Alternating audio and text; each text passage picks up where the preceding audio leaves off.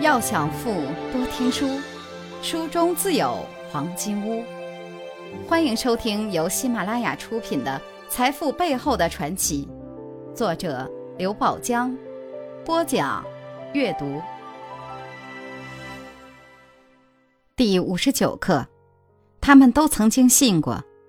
第三节，你这么讲信用，以后有事尽管找我。张安东是深圳一家服装公司的老板。有一年，因为资金短缺，他向一位朋友借了二十万元，承诺一年之后还清。一年很快就过去了，但张安东的公司又遭遇了新的困难，一时之间还还不出借朋友的钱。张安东想方设法，利用各种途径筹足了十万元。可剩下的十万元怎么也弄不到了，怎么办呢？随着还钱日期的临近，张安东的眉头越皱越紧。公司里有人出主意，干脆向朋友求个情，让他再宽限些时间，不行吗？张安东眼一瞪，坚决地摇摇头。还有人提建议，不如先给你朋友开张空头支票，等账上有了钱再支付。张安东脸色大变，你当我是什么人了？最后，张安东决定以自己的房屋为抵押，然后向银行贷款。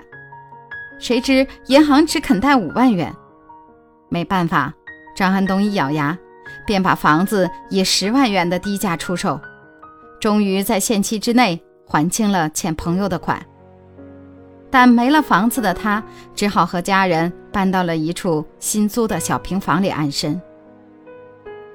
不久，那位朋友打电话给张安东，说周末想到他家聚聚。没想到平时好客的张安东竟一口回绝了。朋友非常奇怪，就在周末开车去找他。当朋友费尽九牛二虎之力，终于找到张安东的新家时，一下子惊呆了。当他得知这一切都是为了还自己的钱时，他感动不已。临走时，朋友诚恳地说：“你这么讲信用，以后有事尽管找我。”这件事很快被朋友传开了。张安东在圈子里以讲信用、说话算数出了名。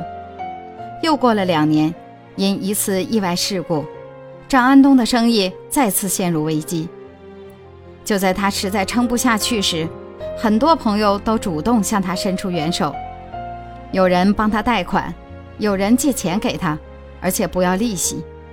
在朋友的帮助下，张安东很快就解决了危机，从此在事业上一帆风顺，重新迈入了成功企业家的行列。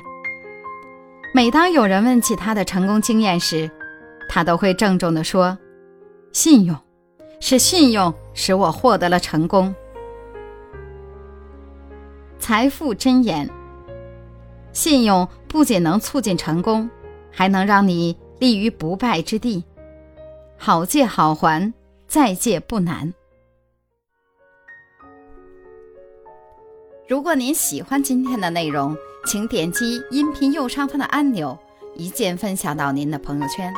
想了解更多财富大咖背后的传奇故事，请订阅关注本专辑。